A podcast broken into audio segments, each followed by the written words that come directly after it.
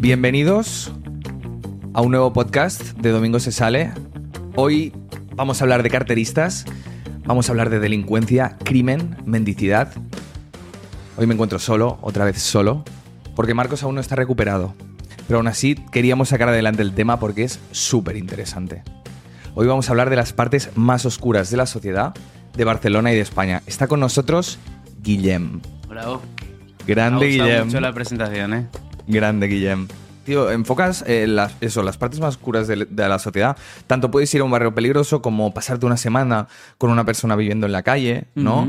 Eh, pues ahora he estado con temas de grafiteros que también, bueno, sacaros no sé si ahí, lo podía bueno, decir. Sí, sí, sí. sí.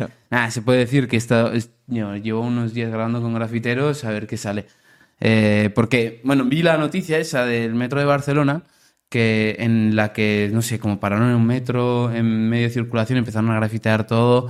Y a mí me llamó mucho la atención. Dije, ¿quién es esta gente? ¿Sabes? ¿Por qué hacen esto? O sea, yo no lo entiendo. ¿Por qué tienes la necesidad de grafitear un, tren, un metro? ¿Sabes? Entonces yo digo, bueno, pues vamos a averiguar quiénes son y la verdad que... fu, ¿Qué había pasado? O sea, eh, un tren, un metro en Era marcha. un metro en la línea 4, no sé decir la, la estación, pero lo pararon de, de golpe, ¿sabes? En ese momento que se para el metro, abren las puertas y aparecen 80 personas y empiezan a grafitear. Y, y la gente dentro flipando, ¿sabes? Y entonces, claro, eh, yo digo, joder, ¿quiénes son? ¿Por qué hacen esto? Claro. Y ahí estoy haciendo un reportaje con algunos de ellos. ¿Y qué? ¿Son personajes? ¿Son Muy- perlas? Muy personajones, muy ¿Sí? personajones.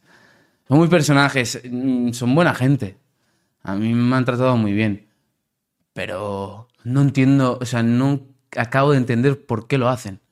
¿Qué necesidad tenéis? Y ellos me- yo les pregunto, em, realmente, si pudierais pintar un tren, un vagón de metro sin el riesgo a que os persiguiera la policía, ¿lo haríais? Y me dicen, no. Claro, lo único que les gusta es la adrenalina. Claro. El arte, ¿no? El, el arte, que- la Arte, adrenalina. arte, a ver, ¿no? arte poco, porque eso es un grafito así feo. Pero es más que nada el- la- tu firma en, en Claro. un vagón y que la gente vea tu firma. Antes se llevaba mucho más el tema de las firmas, tío, cuando hace 10, 15 años. Tú has. ah, No, pero mis primos sí, o sea, la gente que me rodeaba sí. Yo lo intenté, pero no era mi rollo, ¿sabes? No, yo que muy, muy, soy muy ¿Tenías malo firma? para eso. No, que va, que va, que No. va. Que va. Pero si me pongo a hacer una, no es que no, no tengo mano para eso. Bueno, entonces he estado en, muchísimos barrios peligrosos. A mí me gustaría de primeras, ¿eh? Así, ¡pam! Em, que, me, que me dijeras, ¿cuál es el barrio más peligroso de Barcelona ahora mismo? Yo creo que el Raval. Ciutat Bella, diríamos. Raval, Ujú. Bella, ¿no? Tío, no sé qué sucede en Barcelona. Que desde hace unos años ha, ha pasado de ser la periferia de Barcelona, lo más peligroso, a ser el puro centro. Hablamos de Ciutat Bella. Born, Gótico, Raval y Barceloneta. Yo creo que es la gentrificación, ¿no? Eh, al final es una zona, el Raval, muy... eh, una zona muy mm, relativamente barata, una zona de barrio, y, y hay muchos intereses ahí en el barrio. ¿Por qué? ¿Qué interesa? Interesa que la gente toda la vida se vaya y que se vuelva una zona turística. Es una zona céntrica, no puede ser que viva gente de toda la vida de Barcelona en una zona céntrica en la ciudad más turística de Europa. Entonces, como todo centro, pues lo que, lo que pasa es que hay intereses que hacen que se degrade el barrio para que los vecinos de toda la vida salgan de allí. Y eso hace que el, bar- el barrio pues ahora se haya convertido en un poco peligroso. ¿Pero de quién crees que son los intereses? Los intereses yo creo que son de, de grandes especuladores o de, de grandes empresas del sector inmobiliario que su interés primordial es echar a la gente y revalorizar la zona. Porque si te fijas, los, los alquileres más baratos ahora en Barcelona están en el Raval. ¿Cómo van a estar los alquileres más baratos en el centro de Barcelona? No tiene sentido. Claro. Pero entonces con el Raval no lo están haciendo, ¿no? Esto. ¿O? Bueno, es que hay que la gente del Ravalera mm, no los van a echar fácil. Hay que, hay que apretar, apretar y poco a poco ir echando y a partir cuando ya los tengas todos fuera, entonces reconstruyes. Vale. Los, eh, Y, mm, y puede ser que se haya vuelto tan peligroso porque, bueno, cada vez hay más turistas y eso hace que mucho del criminal quiera aprovecharse del turista.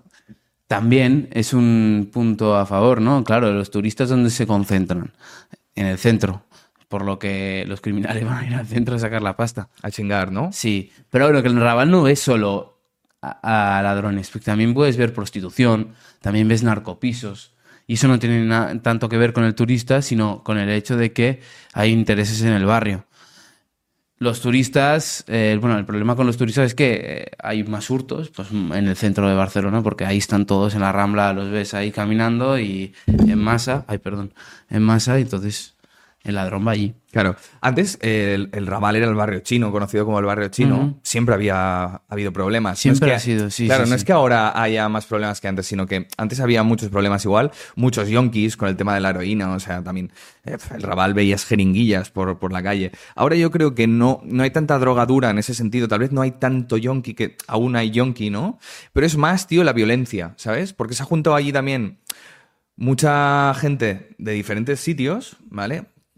Y, me da a mí que, bueno, que ahora parece como, como que, que- hay más impunidad a la hora de clavar un cuchillo, a la hora de atracar a alguien con, violencia, de robarle a una anciana, ¿sabes? Algo, cosas que se van un poco fuera de todo esto. ¿Tú no crees es un poco así ahora? Eh, sí, sí, sin duda. O sea, hay bueno, gente que, que se toma la violencia de, de otra manera. Son mucho más violentos y, y eso es lo que pasa. Pero también hay, mu- hay mucha gente adicta, ¿eh? O sea, sigue habiendo. Obviamente no es la época de la heroína porque no son los años 80, pero, hostia, eh, la narcosala. ¿Tú sabes lo que es que tener una narcosala en un barrio? Lo que también genera para la persona de toda la vida de allí. Imagínate. O sea, ¿Qué es una narcosala? Una narcosala son, eh, y lo voy a intentar decir bien, son edificios eh, gubernamentales en los que la gente se puede ir a pinchar, la gente adicta se puede ir a pinchar de manera mm, pues, más sana o Más segura, más ¿no? segura. Vale. Exacto. Eh, entonces, claro, ¿qué pasa? Si pones una narcosala en un barrio, toda la gente adicta va a ir allí. Porque no hay narcosalas en todos lados, hay un par o tres, no, no lo sé muy bien, ¿eh? Pero ent- entonces eso, claro, tú eres vecino de toda la vida. Bajas con tus hijos al parque y de repente te ponen una narcosala aquí al lado y dices, hostia, yo no quiero una narcosala. Y porque de repente empieza a venir gente, gente adicta, y la gente adicta suele ser muy pacífica, pero si bien es cierto, necesitan dinero para las dosis. ¿Y cómo lo consiguen? O pidiendo o robando, una de dos. Porque su único, lo único que tienen en la cabeza es eh, la, la dosis. La droga. Sí, la, droga.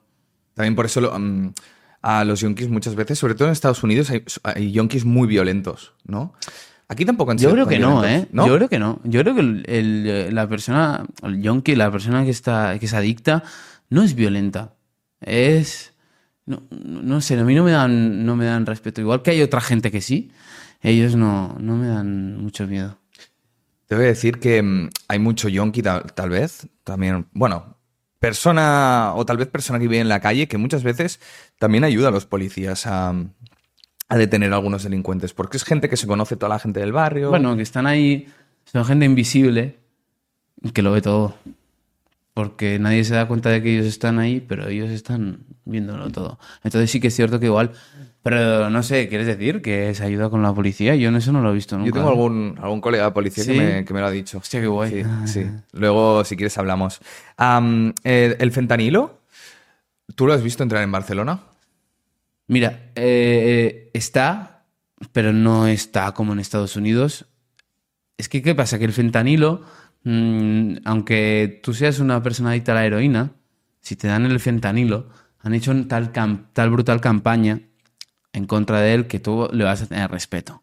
Pero ¿qué pasa? Si el fentanilo te lo cortan con otras sustancias eh, más normalizadas para ti, como puede ser la cocaína o yo qué sé, o la metanfetamina, y te lo cortan por ahí, te lo meten, tú poco a poco vas creando una necesidad de consumir eso que no sabes lo que es. Y así lo están metiendo, muy, muy poco a poco, ¿eh? Pero se ha visto, se ha visto, se ha visto y hay algún médico que ha confirmado eh, que ha habido fentanilo en, en algún análisis de, de algún paciente. Vale, pero te tienen que poner dosis muy, muy pequeñas. Si ya es pequeña la dosis del fentanilo, para, para que no te mate. No tengo ni idea de cómo va, ¿eh? O sea, no lo sé. No, te- no tengo ni idea. A mí, yo sé que, que está, que, que lo cortan con fentanilo porque es muy barato. O lo consiguen muy barato y, y lo hacen. Ahora ya, si me ponen notas de sobredosis y tal, no. Ni Vale. idea, ni idea. Vale. Y así ponen un puntito. Claro, No lo sé, claro. no lo sé, vale. no lo sé, no lo ¿Has sé. visto a alguien colocado de fentanilo? Sí, en, en Estados Unidos. ¿Sí? en Kensington Avenue. ¿Has estado en Kensington? Sí, Coño, vale. he estado ahí eh, y grabé un vídeo como el de Zaza. Sí. eh, pero, o sea, sí vi todo el mundo ahí perdido, mirando al suelo. Imagínate lo que es eso. Es como, eh, tú entras ahí y dices, hostia, ¿qué pasa? ¿Qué, qué hemos hecho mal, ¿sabes? Porque ¿cómo puede ser que tanta gente con hijos, con marido, con yo qué sé, con familia, con vida, eh, con trabajo, lo haya dejado todo para, para quedarse viviendo allí en un sitio de mierda, em, drogándose cada día, no sé, es, es muy, da mucha pena. Y los ves como zombies, ¿no? Son, son zombies. Son zombies. Solo piensan en el fentanilo. ¿Y, qué, ¿Y cómo los ves físicamente? ¿Están mirando al suelo? Es muy curioso porque se quedan mirando al suelo y de golpe y porrazo pum, empiezan a caminar. Y hay algunos que están más sobrios porque aún no se han pinchado y hablan contigo, entonces puedes mantener una conversación y tratar de, de entenderte. Pero ¿qué pasa? Que en Kensington Avenue la gente más peligrosa son los camellos. Están en cada esquina, son chicos afros y van tapados hasta aquí arriba.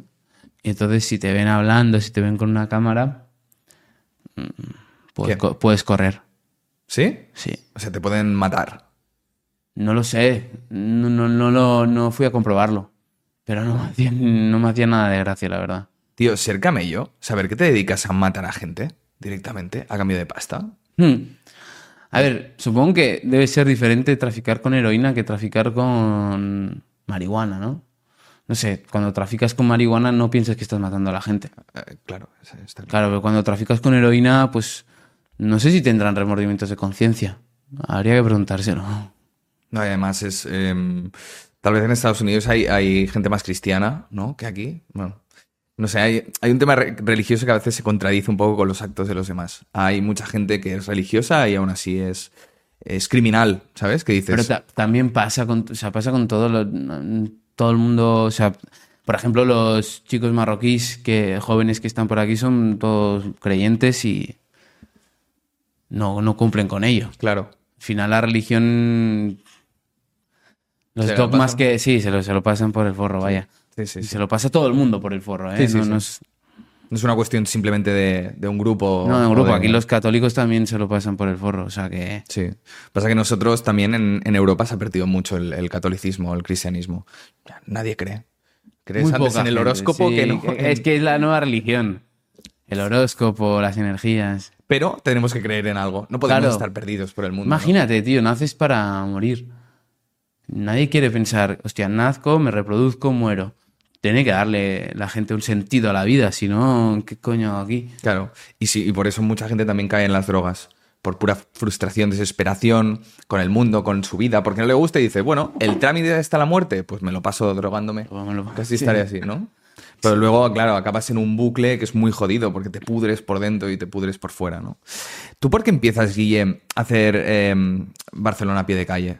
Porque, porque, tío, es jodido meterse en barrios peligrosos. Es O sea, es que piensa que Barcelona pie de calle nace en el año 2018, pero no nace co- con, la finalidad de grabar barrios, ¿eh? Nace, mm, no lo sé muy bien por qué. Yo vuelvo de Islandia, de vivir un año en Islandia y decido crearme un canal de YouTube. Porque en Islandia la gente hacía cosas. Veía la gente tenía, yo qué sé, uno tenía un grupo de música, el otro tenía un, un, no sé, una productora musical. Y dije, bueno, pues al volver hago algo. Y me puse a, con el canal de YouTube y era la, llamaba La Voz de los Jóvenes de Barcelona. O sea, tratábamos de visibilizar los problemas de la juventud en Barcelona. Algo que no tenía demasiado sentido con los vídeos que hacíamos. Pero empezamos a hacer un vídeo cada tres meses y así hasta la cuarentena, ¿eh? O sea, no teníamos prisa por nada. Y en la cuarentena igual habíamos hecho seis, siete vídeos y yo digo, Buah, estoy aquí aburrido, ¿qué hago? Y me puse a hacer vídeos sobre desmontando estafas piramida- piramidales en cruises, tal cual. Eh, ¿Te suena en cruises? Sí. Tengo un amigo Pues- está ahí. Pues, pues mal ahí, mal. Ya, ya, no, bueno. ya, ya. Eh, Y cada uno, mientras no hagas daño a nadie, bueno. Sí. Pero que no te estafen, que es una putada, tío. Eh, entonces, se, bueno, salí de cuarentena y dije, me voy a la mina. a grabar la mina, a ver cómo es el barrio. Pim pam, ¿no? Te levantas Sí. un día y dices, va, voy a la mina. A ver, tengo que decir que yo estaba enganchado mucho a los vídeos de Lethal y de Clavero, Sí. que son Guays. dos referentes, y, y dije, quiero grabar algo así. Pensé que tengo cerca la mina, ¿no? El barrio que tanto suena y tanto dicen que es tan peligroso, y me fui para allí, para, para la mina, grabé un vídeo que es horroroso, pero que dio la casualidad que pilló, no sé, 300.000 visitas, y a partir de ahí dije, vamos a seguir. Y seguí. El vídeo de la mina lo, col- lo colgué en junio, petó el vídeo en agosto y en agosto estaba acabando de currar de, de camarero en perdido por ahí por Cataluña. Volví a Barcelona y empecé a grabar un vídeo semanal de, de diferentes barrios. Y así empecé. Joder. Vale, ¿y la mina? ¿Cómo es la mina de Barcelona? La mina es la hostia, ¿eh? Me encanta. O sea, ahora con el paso del tiempo conozco muchísima gente de allí, muchísima, y es un barrio pueblo, ¿sabes? Eh, A mí me gusta muchísimo. ¿Cómo es la gente que vive allí en la mina? son gitanos y tienen su manera de pensar.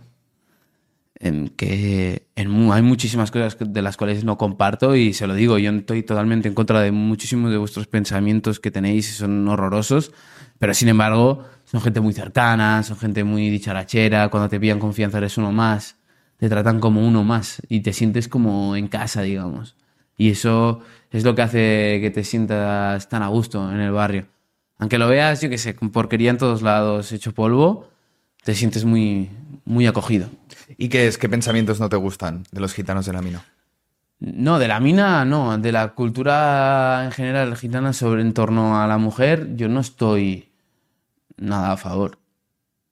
Ya luego me podrán caer, me podrá caer algún palo por lo que digo, pero no, no comparto el pañuelo, no comparto las tradiciones que ellos dicen que es parte de nuestra cultura, ya, pero es que es muy arcaico. Claro. Y se lo he dicho muchas veces, pero bueno, al final, ¿qué, van a decir a mí? ¿sabes? Dice, cállate. Claro, bueno. O sea, al final dice, bueno, esta persona no lo comparte, pero nosotros lo seguimos haciendo mientras, no sé, estemos nosotros de acuerdo, ¿no? Tal vez habrá un momento de revelación, como en toda cultura, ¿no? Que surge dentro del mismo. O sea, va cambiando, ¿eh? Va hay cosas que van cambiando, pero muy, muy poco a poco. Y hay otras muchas que no, que siguen allí, ¿sabes? Que es que me decían el otro día que, mm, yo qué sé, por ejemplo, ver a una mujer fumando está mal visto. Sin embargo, ver a un hombre que fuma eh, está bien visto. Ver a una mujer bebiendo alcohol está mal visto. Sin embargo, ver a un hombre que bebe alcohol está bien. Y, y ya no te digo cosas que van mucho más allá de los cuidados de la casa, del hogar, que eso ya es una, o sea, es, es una barbaridad.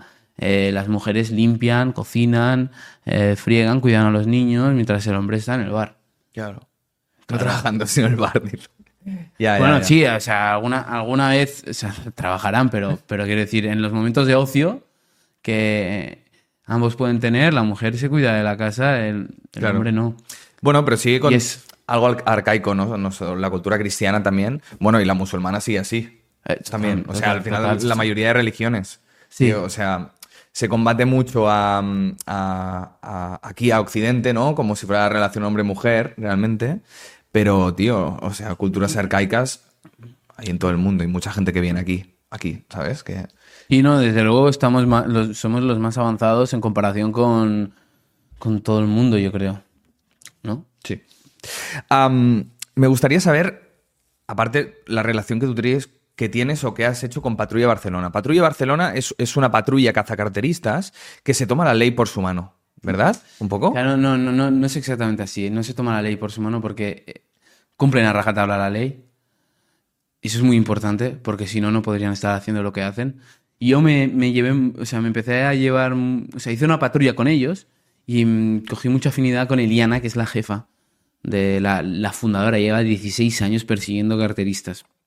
Un día le, le- la podríais traer un día aquí. Sería Me muy encantaría. inter- Muy, interesante. Me encantaría. Si tienes el contacto, pásamelo Sí, porque sí. me encantaría que viniera. Sería muy interesante. Bueno, ella vio cómo le robaban un, no sé, una dosis de insulina a unos hombres mayores hace 16 años en Barcelona y cómo el carterista lo rom- rompía la insulina contra el suelo, de tal manera que cogió tanta rabia ese hecho que dejó de ser un autista social, como ella dice, y, y se dedicó a perseguir carteristas. Y en 2019 se funda la patrulla. Que la patrulla es un grupo de 35 personas seguidores de Liana, porque Liana lo que hacía era perseguir a carteristas mientras los grababa.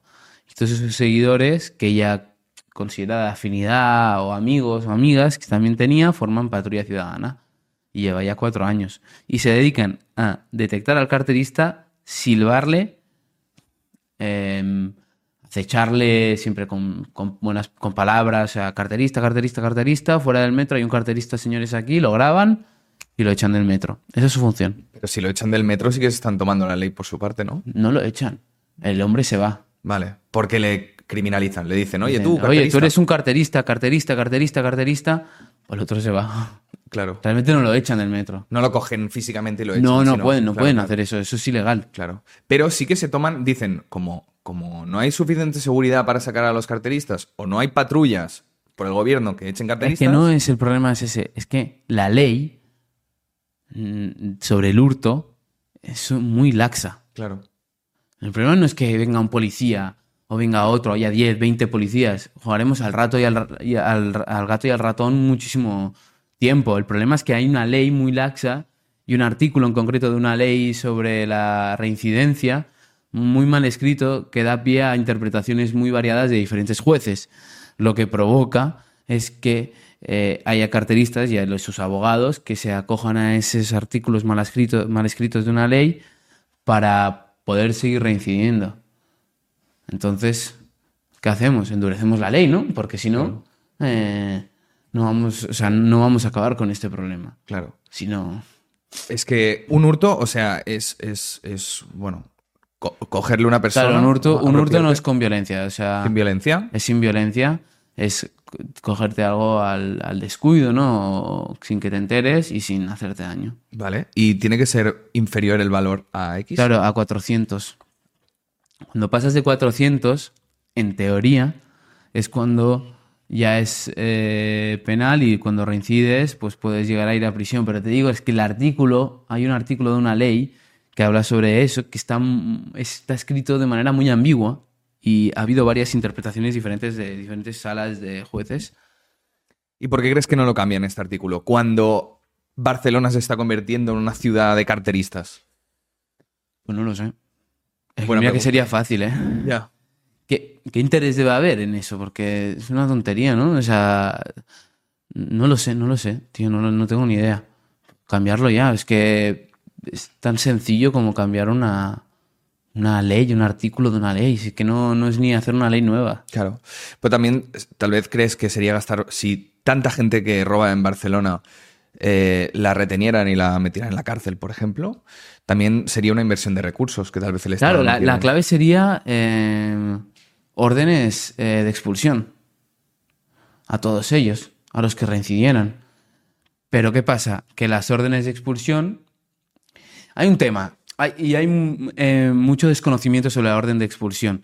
Eh, por ejemplo, ves a Vox diciendo que cuando ellos lleguen al gobierno consideremos expulsar a todos los... No, perdón. O sea, eh, la orden de expulsión requiere de que el país de origen de esa persona ac- acepte a esta persona. Tú no puedes decir, oye, cojo a, a los carteristas rumanos y los echo a Rumanía, porque Rumanía dice, "Eh, son vuestros, yo no los quiero.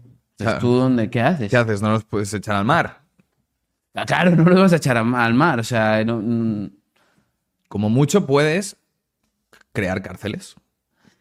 Claro, pero ¿con qué finalidad? O sea, la cárcel, yo sinceramente no creo en una cárcel como un sistema de, de aglomeración de personas, sino la gracia sería que se pudieran reinsertar, ¿no? Porque yo creo en la cárcel como un método reinsertivo. No, no me, no pienso que una cárcel tenga que ser un sitio donde aglomeres a personas y se queden allí. Tiene que haber mucha inversión otra vez para que estas personas cambien su manera de pensar y, salgan a la calle y, y se empiecen a trabajar. Claro. Pero uno piensa, ¿por qué yo tengo que invertir tantos millones en este tipo de gente que yo tampoco he decidido que vengan aquí, ni tampoco he decidido que empiecen a liarla por la calle? ¿Sabes? Oye, que también te diré, hay mucho nacional que comete crímenes también, evidentemente, pero el nacional te lo tienes que comer porque no viene de ningún sitio, ha nacido aquí, ¿sabes? Sí, sí, sí, te digo que sí, pero es que igualmente, o sea, ¿qué haces con un chico de Rumanía o de, Bosnia, que Bosnia era... Hace poco han abierto el espacio Schengen también para ellos. Ah, ¿Cómo les impides la entrada? ¿Qué haces? No puedes hacer nada. O sea, lo único que puedes hacer es tratar de cambiar su, su manera de pensar. Porque realmente con las herramientas que hay, ¿qué haces? No sé, también, a ver, yo qué sé, en España también tiene una política de migración muy laxa. Tiene la tú- política de la Unión Europea, no tiene... Pero si tú te vas a Australia, por ejemplo, Pero claro, Australia no es la Unión Europea. claro. El problema es que es una cosa mucho más global que, que solo, en es- solo española. Vale, pero es que hay gente, tío, no es lo mismo robar un móvil porque tienes hambre. Es decir, aquí en España, a ver, ese, ese gilipollas, si, si tú tienes una política de inmigración muy laxa, que puede ser la de la Unión Europea, pero no permites que la gente tenga permiso de trabajo solo al llegar, harás que la gente se tenga que buscar la vida como sea. Es que totalmente, o sea, ¿cómo puede ser que un inmigrante llegue y se tenga que esperar tres años a, a currar? No, que es, llegar y currar directamente con permiso de trabajo y con permiso de residencia. Y ahora, a partir de ahí, controlo quién llega y quién, y quién no. Pero los que lleguen, por favor, o sea, que, que puedan tener toda la facilidad de, de trabajar, si no es que, que, ¿Qué van a o sea, hacer? que se metan en la, la economía sumergida, los que más hábiles son, a trabajar en negro para gente que los explota y los quema, o bien a buscarse la vida como puedan. Claro. Pues que le pones, eh, es como, sí, bueno, eh, welcome refugee en, ese, en ese aspecto, ¿no? Pues como, vale, y llegan aquí y no tienen permiso de trabajo. Llega refugio y no puede Claro, trabajar. ¿qué, sí. qué hace? ¿Qué hace esta persona? Porque dices, vale, no quiero inmi- inmigración ilegal, vale, pero va a haber. ¿Por qué? Porque tú te coges, imagínate un avión, llegas aquí, pum, ya te quedas aquí, ¿no? Entonces, vale, no quiero, pero ¿y si está? ¿Cómo, cómo lo soluciono? Le tengo que dar facilidades, porque si no, esta persona, pues puede hacer daño a la gente para, para ganarse el pan, porque al final la gente tenemos que comer, tío, y tenemos que vivir. Y no queremos Claro, vivir en la claro, calle, claro. ¿sabes? Totalmente, estoy totalmente de acuerdo contigo. Si llegas, pues tienes que tener el total derecho a poder currar desde el minuto uno. Si no es que es un sinsentido. Ya. Y luego controlar los que llegan, porque claro, o sea, hay que empezar a regularlo un poco más que nada para saber cuánta gente puede trabajar, cuánta gente Claro. no, que necesitamos que no. Yo sinceramente yo no creo en la reinserción de algunos tipos de perfiles, es decir, sí que creo en la reinserción de una persona que, por ejemplo, ha robado, ¿vale? Ha robado un móvil sin, sin tampoco hacer tanta cosa. Pero una persona que ha asesinado, por ejemplo, o que, o que es capaz de matar a una anciana para robarle el teléfono, a mí este tipo de gente tiene que estar en la cárcel y no, no salir. Me, me da igual, porque hay límites de la moral, tío, que no, no ¿sabes? Que no, no se pueden traspasar. Una persona que se ha tenido que Pero, ganar la pero vida... creo que, que, mm, que hay que, mm, es falta de empatía por tu parte porque hay que entender el contexto de cada persona. Si bien es cierto, ha hecho algo que es una mierda, yo eh, podría estar muy a favor de encerrarlo en la cárcel eh, el tiempo indefinido que sea hasta que alguien reconozca que él ha podido cambiar. Porque claro, si luego te dicen, oye, esta persona la conoce, sabe que su padre lo pegaba desde pequeño, eh, yo qué sé, eh, su madre era una yonki que no se cuidaba de él, lo violaron años más tarde, igual dices, hostia, qué hijo de puta, pero pobrecillo. Y ahí es, vale, ahora lo encierro, el tiempo que haga falta, no voy a ponerte una condena de 20 años, no, yo te voy a, eh, a encerrar indefinidamente, pero lo vamos a ir revisando.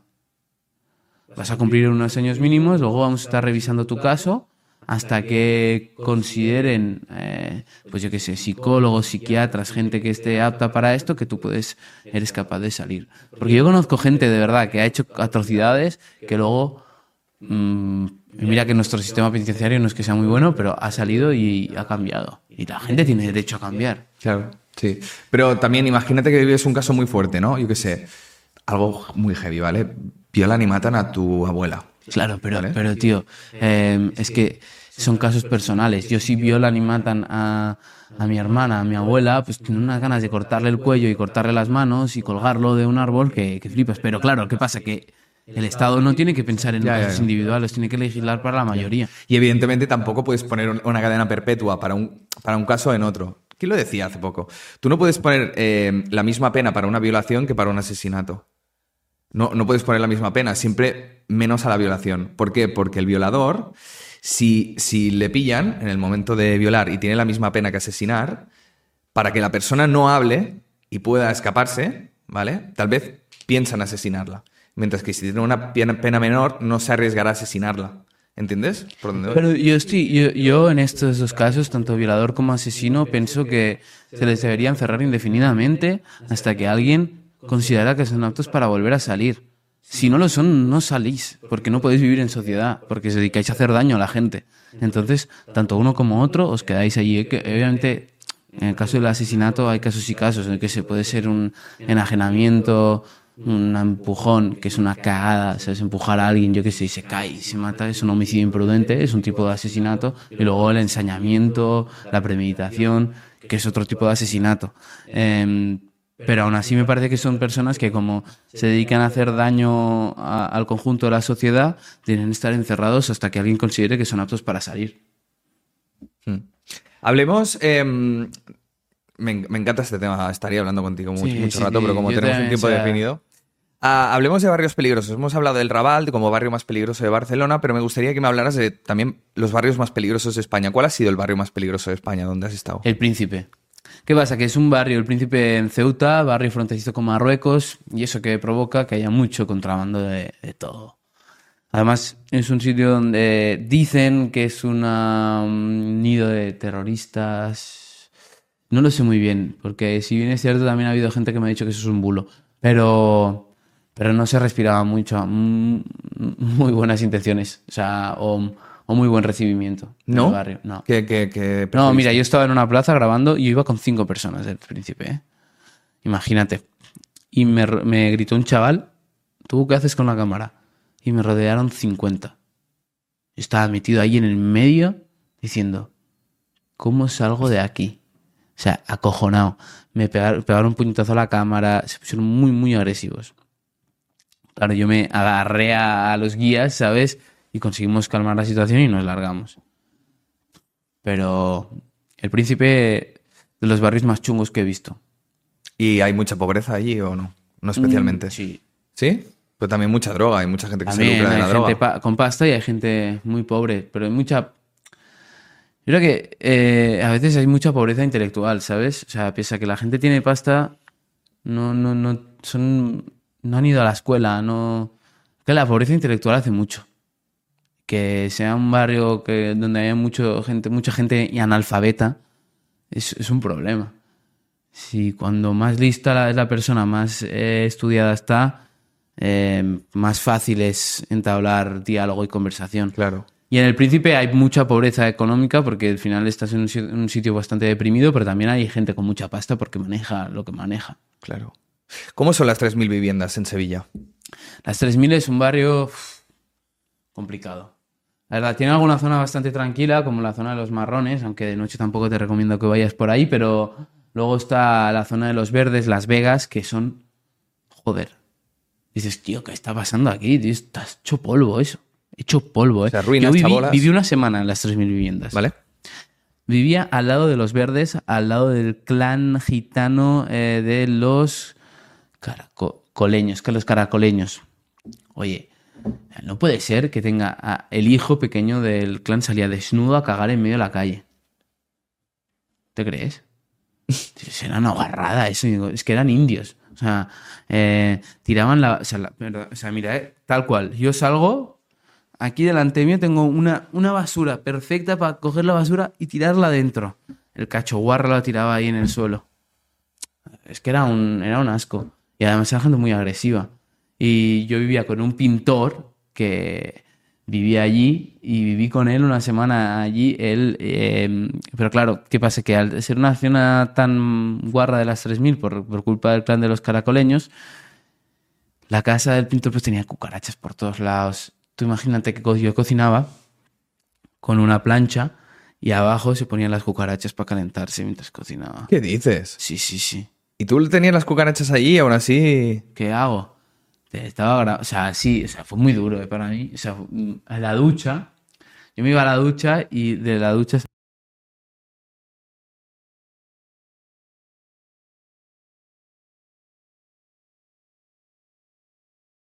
De salían- abajo salían las salían, cucarachas. Salían, salían, salían, salían. O sea, es que lo pienso aún y... Pero, ¿y cómo dormías? Porque durmiendo Claro, también. dormía y debajo de la cama había cucarachas. Buah, tío. Sí, sí, sí, sí, sí. Eh, fue, o sea, fue horroroso. Y a la peña de ahí le da igual. y no le da igual, pero ¿qué, qué hacen? Viven allí, no tienen más pasta para conseguir algo mejor. Pero que limpien, no sé, la zona, ¿no? Ya, pero no es limpiar, es que si hay una unas personas que dejan a su hijo cagar en medio de la calle, permitirá entonces que haya gallinas, que haya gallos, que haya animales, eh, no sé, con todo tipo de enfermedades y eso, pues, contagiando. Bueno, es, es cuestión de que se pongan todos de acuerdo y digan, oye, que no queremos vivir entre cucarachas, ¿no? Justo. Y porque hay, y la gente es muy violenta ahí en las 3.000 viviendas. No, hombre, hay de todo. No puedo decir que la gente es No, violenta. en general, no, pero hay, hay violencia, ¿no? Hay violencia. Hay violencia y el clan de los caracoleños te diría que sí, son una panda de violentos, o sea, no, no tienen nada en la cabeza. Eh, ahora, te encuentras a gente como el hombre con el que estuve, eh, que son maravillosos, ¿sabes? O sea, hacen lo que pueden para sobrevivir. Obviamente hay muchos problemas, porque además el barrio te tiende a meterte en problemas.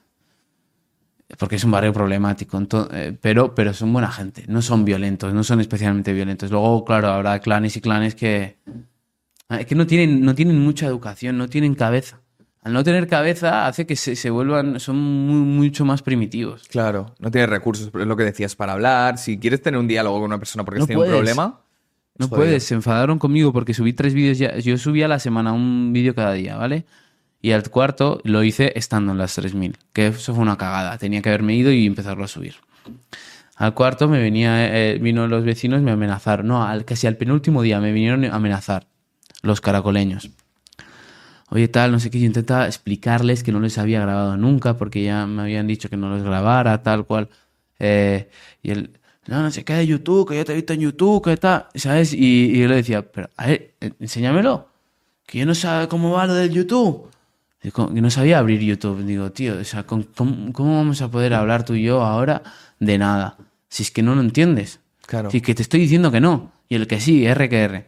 Entonces, eh, al día siguiente, yo me, es, la última noche no la dormí, las 3000. Porque ¿Te esperabas estaba amenazado, alguna- estaba amenazado, intentaron entrar en casa del chico. Para- intentaron entrar. Sí, para, para venir a buscarme. La- al día sí, al último día, al último día que me iba, pero yo me fui, me fui una noche antes, Ah, te- Intentaron entrar cuando tú ya no estabas. cuando ya no estaba. Hostia, ¿qué te hubiera pasado, tú crees? Te hubiera encerrado, seguro, pero... Eso seguro, ya está, ¿no? No sé, espero que solo unas hostias y me robaran el material, pero bueno. Y aparte del Príncipe y las 3.000 viviendas, ¿algún barrio más chungo en Barcelona? Ah, en, perdona, en, en- en España que, que te hayas encontrado? Sí, joder, hay barrios de no, la Caña Real, el Bacie, Sonbaña, Sonbaña en Mallorca, en Baleares. Hay muchos, hay muchas zonas degradadas en España, muchísimas más de las que pensamos. Muchísimas más de las que pensamos, Mm. ¿eh? Eh, Me voy a Valladolid eh, hace poco y me fui a un barrio que se llama Las Viudas en Valladolid. Dije, joder, qué hecho polvo está esto. Hay mucha pobreza, tío.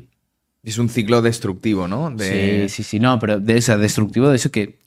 Es, tío, o sea, es el edificio ese típico de tocho, ¿sabes? Todo sin ventanales, destrozado contra la basura. Por... Es horroroso.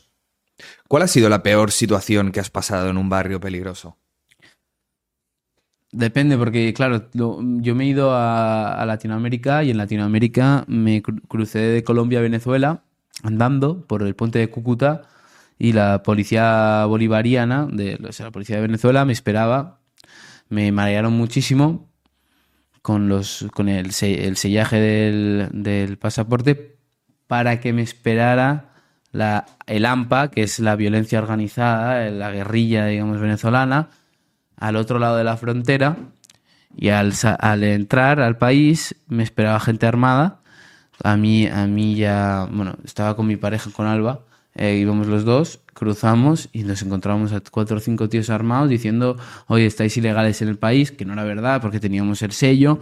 Dimos los pasaportes, revisaron lo, eh, eh, bueno, entonces, no, dimos los pasaportes, se quedaron, se guardó el pasaporte en el bolsillo y dije, mierda.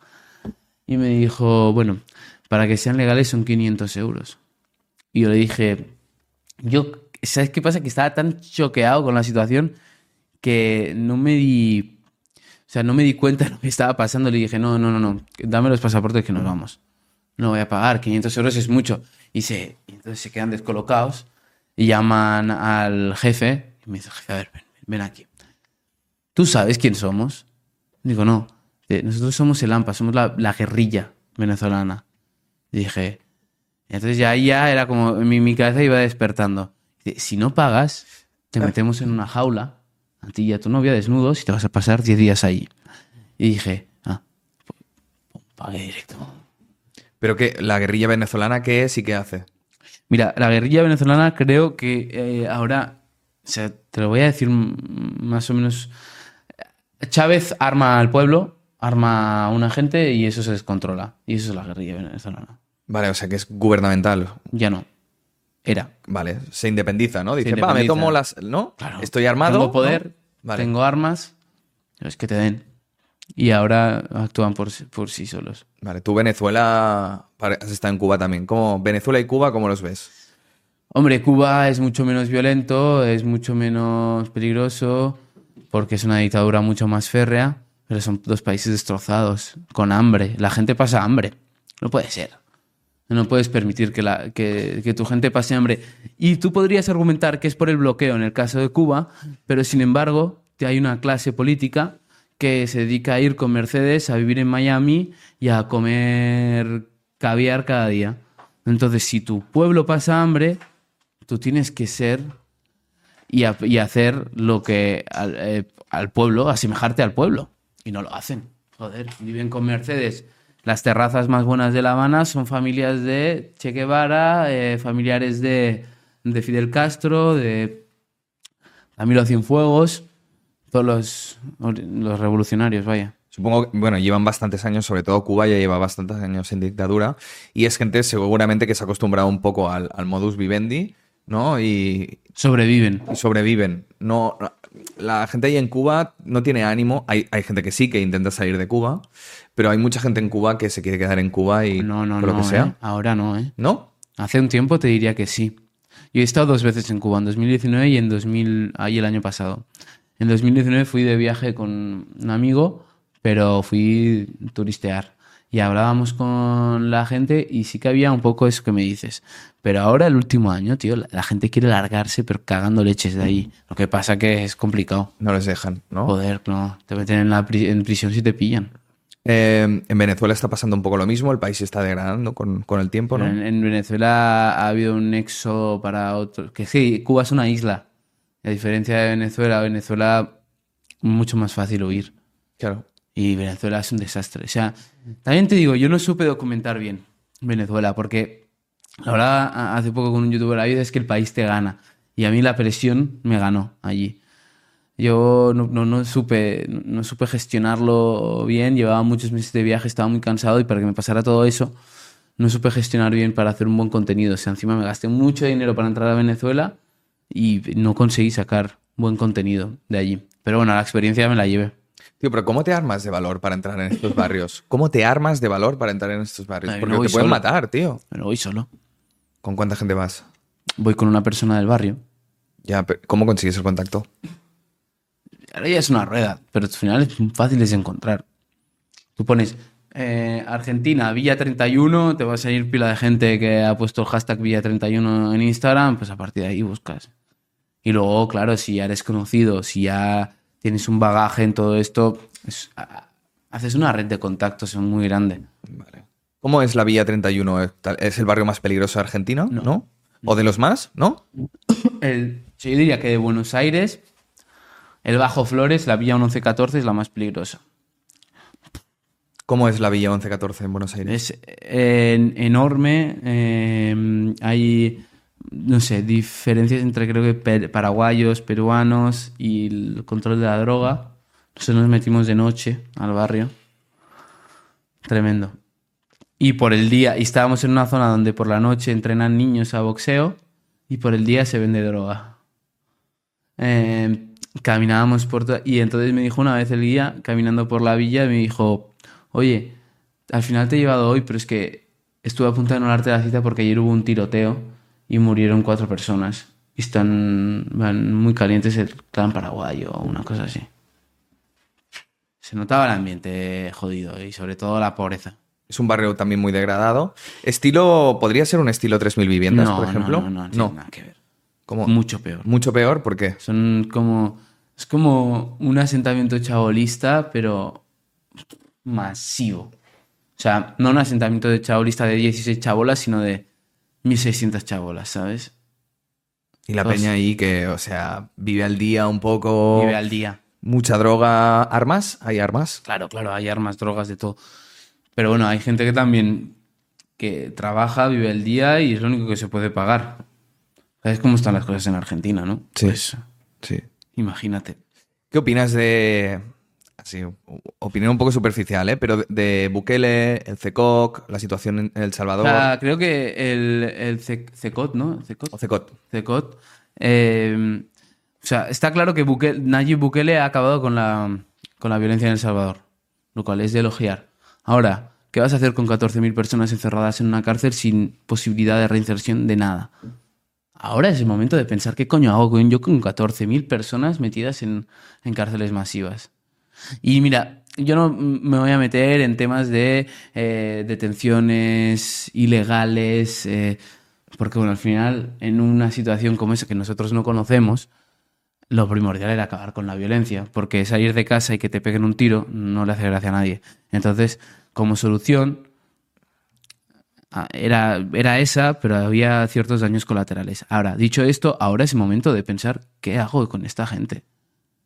Porque no voy a meter las 14.000 personas toda su vida en prisión. Esas 14.000 personas tienen familia y la familia va a decir en un momento dado, oye, Nayib, ¿qué pasa? No, tienen derecho a una segunda oportunidad.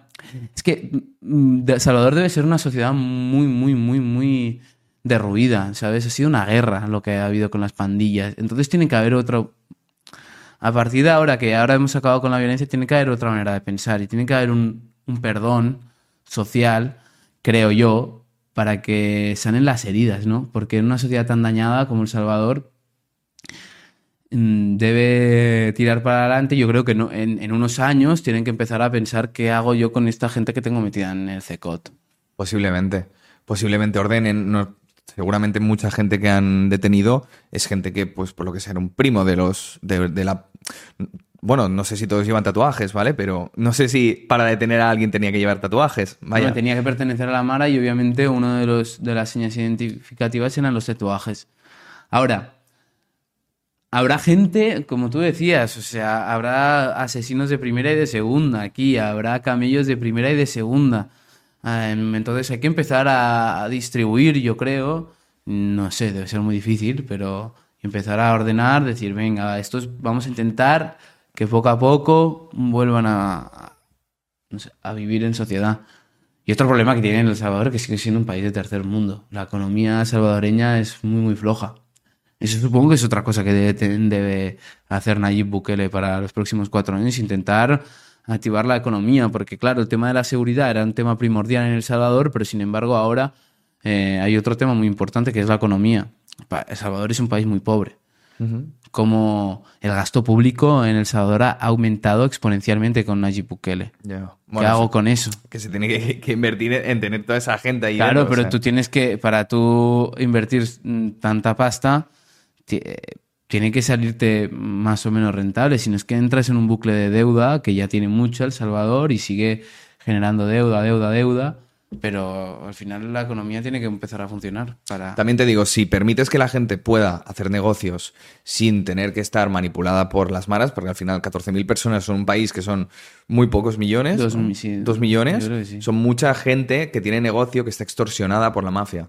Sí, a ver, yo no te digo que sacando esa gente entonces se explote mucho más los negocios, pero la gente ahora es mucho más libre para crecer. Y puede ser que entonces ese crecimiento devenga en un crecimiento económico, ¿sabes? Total, total, total. A ver, a ver, habrá que verlo. Yo creo que la seguridad es primordial. Para ser feliz, tío, en esta vida, ¿vale? Sí, o sea, es como la base de la pirámide, ¿sabes? Salir Rollo- de casa tranquilo es primordial, Es- totalmente. Por eso en Barcelona nos estamos encontrando un poco con, con este tipo de show. Pero no sales tranquilo de casa. yo, tío, aquí sí. O sea, en, en mi En barrio, digamos, sí, estamos, sí. Pero yo trabajo en el centro cada día. Y no estás tranquilo. Hombre, tengo que ir con tres ojos. No te digo con cuatro. A mí me tres. parece que, que- que también se ha exagerado un poco. O sea, si bien es cierto, Barcelona es una ciudad con mucho hurto, con no, con no, me, parezca, no me parece que, sea que haya tanta violencia. Sí hay mucho mangoneo, eh, hay que estar atento, pero no me siento inseguro de que me vayan a pegar una paliza. De- mira, depende. Si vas a las 3 de la mañana por la Rambla, ah, perdona, a las 3 del mediodía por la Rambla, pues no, porque hay gente, hay policía, tal. Pero si tú vas a las 3 del mediodía, ah, a las De 3 de la, mañana. de la mañana por zona Barceloneta, por abajo de la Rambla, allí, ojo, ¿dónde te metes? Y por el Raval también. Ojo, ¿dónde te metes? Sí, o sea, sí, sin duda iría con cuidado. Aún así, estás hablando solo de Raval, pero si te vas por, no sé, por Marina o por eh, Poblenou o por... o te vienes a Baicarca, a Lesseps, vas andando por la noche tampoco... No, no, no te- no te pasará mucha cosa. No, seguramente no. Tú tienes identificados, no sé si tú lo sabes, ¿eh? pero por línea de metro hay tipos de carteristas. Buah, sí, pero es que no lo sé, tío, porque Eliana lo sabe. O sea, Eliana sabe que en la línea 1 sabe que por la noche, si no me acuerdo mal, empiezan los argelinos, los magrebis, que son los más agresivos. ¿Vale?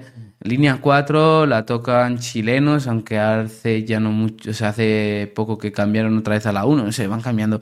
Y luego la L3 están los rumanos y no voy a saber decirte mucho más. Porque Eliana lo sabe mejor. Es que no me acuerdo muy bien, tío. ¿Alguien le puede llamar racista por identificar razas en No me líneas de metro? que sea... No, me parece que decir la, la nacionalidad, la procedencia de la persona es identificativo nada más. Ya, yo tampoco, pero bueno. Al, final, al final le estás diciendo, oye, eh, tal grupo de carteristas son de tal sitio y te favorece muchas veces por los rasgos faciales, tal identificarlos, que no, no hay más. Total. No hay que darle más vueltas. Hablemos un poco de mendicidad. ¿Vale? Mira, a mí me da mucha lástima la figura del mendigo, es decir, porque es una persona. A mí no me parece tan difícil, lo hablaba con un compañero el otro día, no me parece tan difícil llegar a una situación así. Es decir, imagínate que no tienes familia, no tienes hermanos, te despiden, te despiden del trabajo, te deja la pareja y en este momento pues empiezas a tomar alcohol, tal, te metes ya un No poco hace en las falta drogas tomar alcohol, ¿eh? o no hace falta tomar alcohol, pero bueno, que te, nada, no puedes pagar la, hipoteca en el banco, te quitan la casa y te quedas en la calle. ¿Sabes lo que pasa? Que en, en España vivimos en un estado de bienestar familiar. Si no tienes una familia que te ampara un poco, es decir, tú si acabas en la... tienes un problema de deudas, no puedes pagarlas, te arruinas, sabes que siempre tendrás casa de tus padres, o de tu abuela, o de tu tío, de tu tía. Si tú no tienes un entorno familiar mm, fuerte, cuando te pasa todo eso, que yo qué sé, te divorcias de la mujer, eh, no puedes pagar las deudas. Te pongo el caso de un hombre, ¿eh? No puedes pagar las deudas. Eh, yo qué sé, te arruinas, pues acabas en la calle y ahora a quién voy. Porque no voy a tener un Estado que me ampare. Porque España funciona por familias. ¿no? La familia suele ser la que te ayuda. Es un estado de bienestar familiar. Entonces, cuando tú acabas en la calle desamparado porque no tienes una familia que te proteja, eh, ahí es cuando te puedes acabar en la calle. Y de hecho, Arrels, la Asociación Arrels de Barcelona, dice, cuando viene un- una persona que se ha quedado en la calle, tienes, no sé si son X meses para volverlo, si no la calle te engancha y te atrapa. Y ahí es cuando tienes muchas posibilidades a no salir. Vale. Porque son X, unos meses en concreto, no sé cuántos, que tienes, tienen que conseguir un sitio para que vuelvas a, pues, tener un trabajo y a, estar en una casa al menos. Eh, si no lo consiguen, hay un gran, sube, sube exponencialmente tanto por ciento de probabilidades de que puedas acabar en, en la calle de muchos años. Vale. Puede ser porque dejas de tener responsabilidades, no tienes que pagar cuotas, no tienes que pagar tal. Y, y a- me da la sensación un poco, ¿eh? Y que la gente dice, bueno, aquí en la calle soy libre, 100%. Tengo muchos problemas, ¿vale? Que esto choca un poco con el concepto de libertad, ¿vale? Pero que no tengo una hipoteca que pagar, no tengo un alquiler que pagar, no tengo tal. No creo que vaya de eso, es que es, muy, es una mierda vivir en la calle. O sea, yo viví una semana grabando un vídeo, o sea, no, no tiene nada que ver. Grabé un vídeo con em, José, eh, José Luis, que es un hombre que lleva 13 años viviendo en la calle, no se drogaba, no bebía. Para que veas que no toda la gente que vive en la calle se droga o bebe. Y con él, o sea, hostia, ¿sabes ese momento que dices, tío, me apetece irme a mi puta casa y tirarme en el sofá, ver la tele, echarme una ducha? No puedes. Estás ahí en el banco, dices, son las nueve de la noche, qué ganas tengo de irme a casa otra vez y me tengo que ir a una, una portería a tumbarme con un cartón que tengo que ir a buscar cada noche. Mm, Lavar de lejía el sitio del portal donde duermo porque mean perros y, y mean personas y tiene que oler bien porque si no es un asco. Y dormir allí. Y, que la, y tú estás a las, 9, a las 9 de la noche, él se acostaba a las 8 de la noche, yo me metía a las 8 de la noche a, a tumbado. Tú ponle, estás ahí tumbado y ves la gente pasar cómo te mira. Te mira. Uno te mira bien, el otro te mira mal, el otro ni te mira. Eh, el otro te mira como que qué asco, fuera de aquí. Y, y tú estás, o sea, todo esto te afecta, te mira la moral, tío. Eh, eh, el hecho de no tener un hogar es, es muy, muy jodido. ¿Te acabas sintiendo un despojo? Yo, yo creo que sí, te acabas sintiendo, o sea, tienes la autoestima muy, muy baja.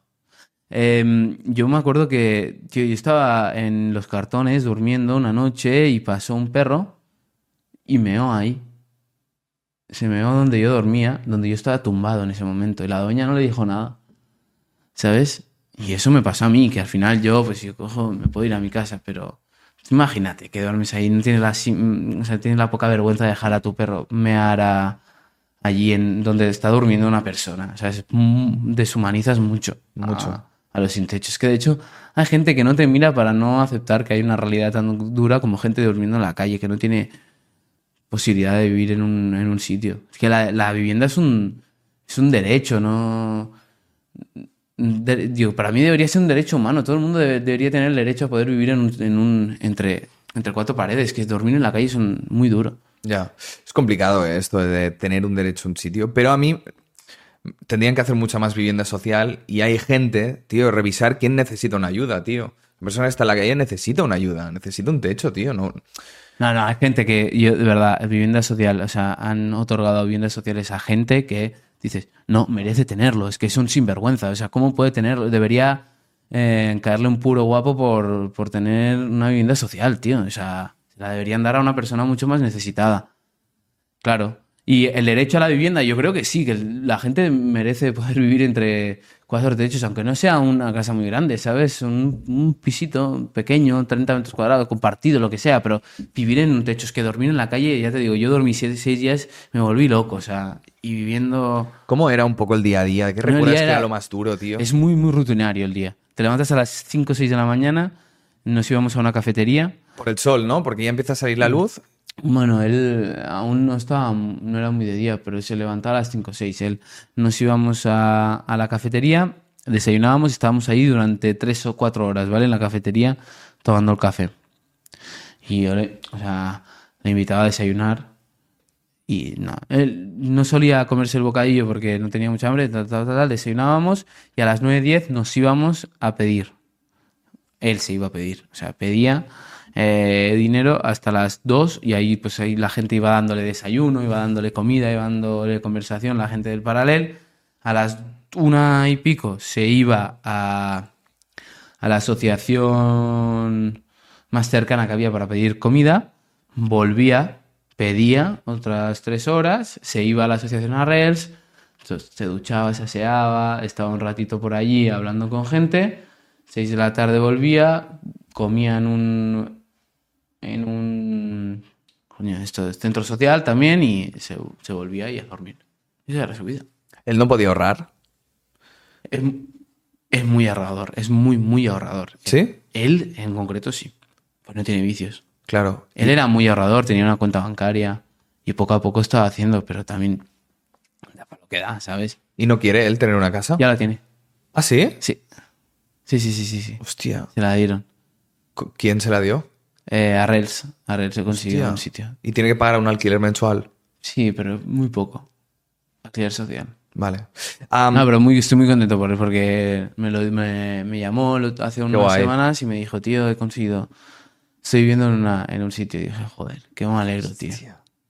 Supongo que no Se lo descansas. merecía. Se lo merecía, ¿no? Creo que vi el vídeo y, y me gustó mucho este, este hombre. Hay gente muy buena también en la calle. Joder, claro. Y muchos son confidentes de policía, lo que te comentaba. Muchos son confidentes. Gibbs, pero eh, gente que vive en la calle son confidentes de policías. Al final es buena gente y, y ellos conocen a todo el mundo en el barrio y saben Hostia. quién es el, el malhechor. Se duerme fatal, ¿no? En la calle, entiendo. Como el culo, ¿no? Yo duermo en todos lados, ¿eh?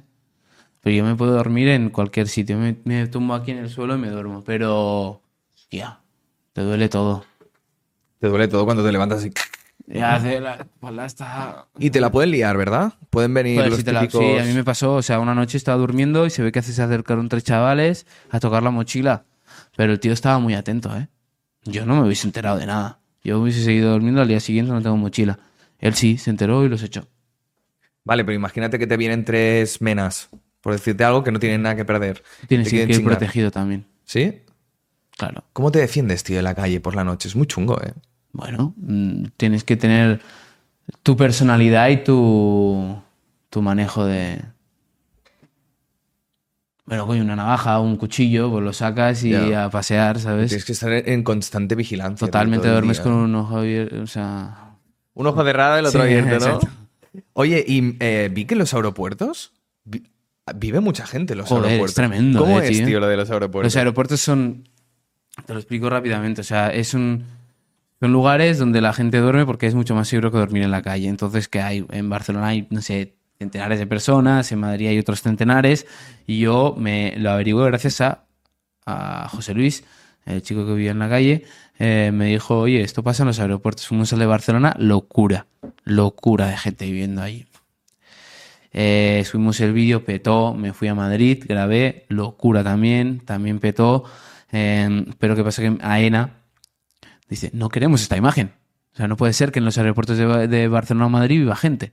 Y AENA me denunció el vídeo y el vídeo fulminado. El de Madrid ya no se puede ver.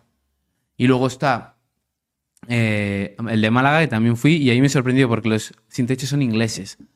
Son ingleses que por la borrachera de la vida se han cagado perdidos eh, viviendo en el aeropuerto de. Málaga. Sí, sí, sí, sí. ¿Que han ido de vacaciones y, y se han quedado allí o qué? O sea, fueron de vacaciones hace muchos años y se perdieron. Hostia, no me jodas. En la Costa del Sol. Tremendo, tremendo también. ¿Y cómo vive la gente en los aeropuertos? ¿Se pasa el día por ahí, en el Se aeropuerto? pasa por ahí, piensa que hay muchas más posibilidades, hay mucha gente que viene, deja cosas porque no las puede subir, pues se las quedan.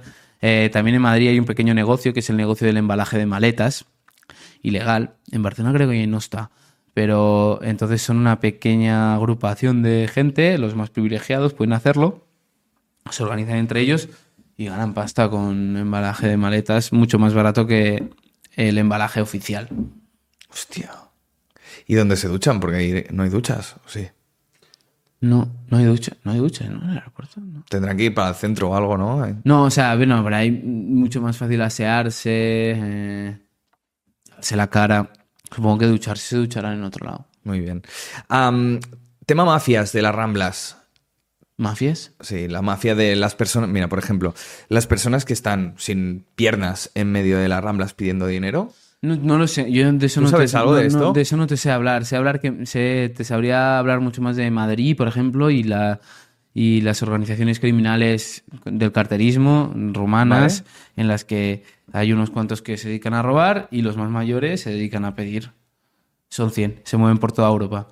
Eh, los países más fáciles de robar, Italia, Alemania, España, leyes más laxas. Los países más difíciles, el este de Europa. Más cañeros. Más cañeros con, Con el robo. con el robo. Claro. Sí. Tú robas en Rumanía y te cae la de, la de San Quintín y ellos lo saben.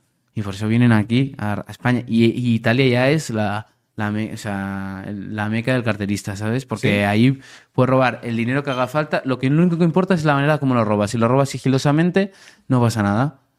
Es un hurto, aunque robes 10.000 pavos. Te roben 10.000 pavos de la cartera, no va a pasar nada. Si robas violenta, de manera violenta, ahí sí que es cuando. Pero lo que se controla ahí es el tipo de robo. Hostia, por eso vienen aquí justamente a robar a estos países, ¿no? Claro, claro, claro. Vale. ¿Tú por qué crees que es importante hablar de estas cosas? Dar visibilidad a las partes más oscuras de, de Porque es lo que, lo que nadie ve o lo que nadie quiere ver y, y visibilizar todo eso me, me- a mí me llena. O sea, me llena eh, poder ver cómo la gente entiende cómo vive una persona sin techo o que la gente pueda ver que hay ciudadanos que están cabreados, se han organizado para parar a carteristas o irme a un barrio donde la gente piensa que es ultra peligroso y que vean, pues bueno, que sí, que tiene ciertas cosas, pero que también Joder, hay gente que se, que se curra el día a día para seguir adelante, que se curra el barrio, que también es muy importante. mm, me gusta. ¿Y no ves sé. estas realidades? ¿No, no, te, ¿No te hunde un poco? No, ¿O no te- piensa que a veces eh, disocio un poco eh, porque estoy grabando y no, s- calcu- no tengo mucha aversión al riesgo, o sea, no calculo bien...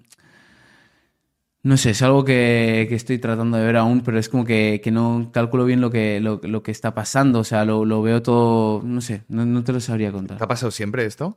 No, o sea, con el tiempo, de, de- supongo de- también de ver tanta mierda, tu cabeza hace una fortaleza, ¿sabes? Te un poco, parece cínico casi. Pero, pero claro, una cosa es volverte cínico, la otra es decir, vale, coño, mm, estoy aquí en, en las 3.000 viviendas y... Pierdes la aversión cuidado. al riesgo también, un poco. Eh, la tienes, obviamente, yo soy muy miedoso, pero la empiezas a perder también, no sé. Porque te das cuenta que tampoco nada es para tanto, ¿o qué? No, que va, que va, que va, no tiene nada que ver. ¿No? ¿Por Tiene más que ver con una cosa de, de, de grabar. No, no- no- es que no lo sé contar, no sé, no, no- no sé exactamente cómo definirlo. ¿Pues ¿Tú has tenido algún trauma en algún sitio así o qué? No, supongo que al final todo, todo llega y todo viene, ¿sabes? O ver un niño que le han pegado de latigazos en la espalda y es pequeño, tiene 8 años y va sin camiseta, va todo sucio, pues te impacta. ¿Dónde has visto eso? En, todo en Sevilla. ¿Sevilla? Sí. Entonces tú ves, o sea, Sevilla, exacto, dices Sevilla, sí, a 20 minutos de, de la Giralda, lo puedes ver. Claro, ver eso es... Hay un momento que tu cabeza se enfría.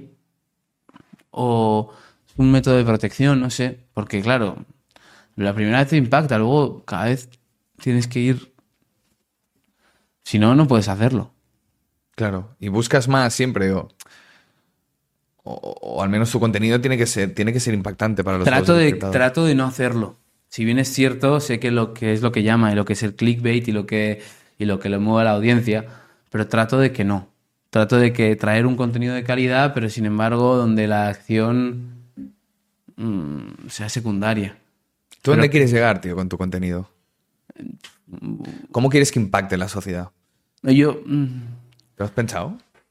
O sea, lo que quiero es que, que la, la gente tome conciencia del sitio donde estamos y de las cosas que hay, que tú a veces, pues, pues, que tienes una vida mucho más privilegiada, eh, pues te des cuenta que, hostia, mira, hay otros tipos de personas que piensan diferente, hay otros tipos de realidades que son mucho más duras y yo quiero, pues, simplemente mostrarlas con la mayor objetividad posible para que tú, pues, hagas tu juicio y hagas tu... Pienses, mira, mira. Y tú has llegado a la conclusión de que ni todos somos tan buenos, ni los, o sea, ni los buenos somos tan buenos, ni los malos son tan malos. Claro, tío, no todo relativo. Todo relativo. Al final, mm, tú dices, hostia, un camello que, que vende, bueno, este camello igual está alimentando a su familia, ¿sabes?